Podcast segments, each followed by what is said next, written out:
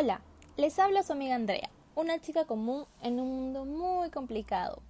He decidido iniciar cada episodio de mis podcasts con un datito sobre alguna mujer importante.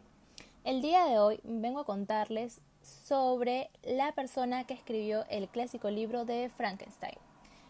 Fue una mujer, sí, fue una mujer, la autora se llamó Mary Shelley. Bueno, ahora sí empecemos a conversar. Como muchos saben, estamos en épocas difíciles. Como diría Dumbledore, tiempos oscuros se acercan, Harry. La cuarentena nos ha afectado a todos y de diferentes maneras. Ha cambiado nuestro estilo de vida completamente y nos ha dado vuelta de cabeza. Nos ha puesto en el lugar más peligroso de todos, a convivir con nosotros mismos. Y sí, ahora tenemos tiempo para lidiar con esos demonios que quizás ignorabas por tener una agenda muy ocupada te invito a que te hagas esta pregunta.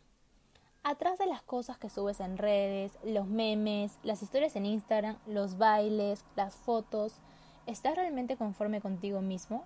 ¿De la persona que eres? ¿De tus relaciones con tu familia, amigos y pareja? ¿Eres realmente una persona feliz? Les dejo esa pregunta para que reflexionen. Ahora, me gustaría hablar de la ansiedad y la depresión que puede provocar esta cuarentena. Hablaré sobre mi experiencia, ya que alguna vez he ido a terapia por estos males. Y por qué no decirlo abiertamente, no está mal pedir ayuda y no está mal ir al psicólogo, que esto deja ya de ser un tabú.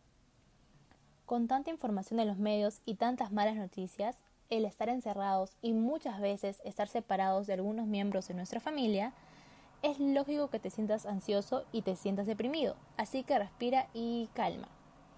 Voy a dar algunos tips que me han ayudado en estos días. Primero, ten tu rutina, ten organizado qué harás estos días. Y no, no puedes estar todo el día en tu cama viendo Netflix. Haz cosas productivas. Lee un libro, toma clases online. ¿Sabías que la Universidad de Harvard da clases online gratis?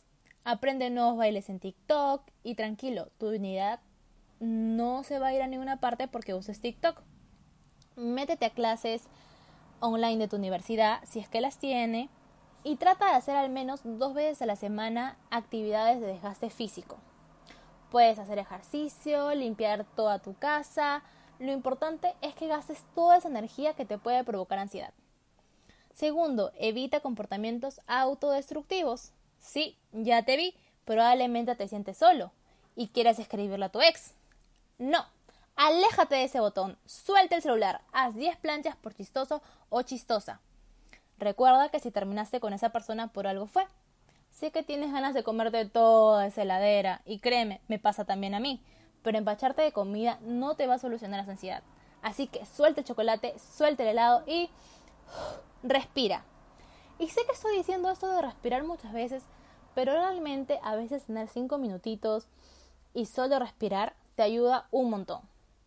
Tercero, si es necesario, busca ayuda. Habla a alguien de confianza acerca de cómo te sientes. En todo caso, también puedes llamar a la línea 113 que proporciona el Estado para casos de salud mental, bullying y violencia familiar.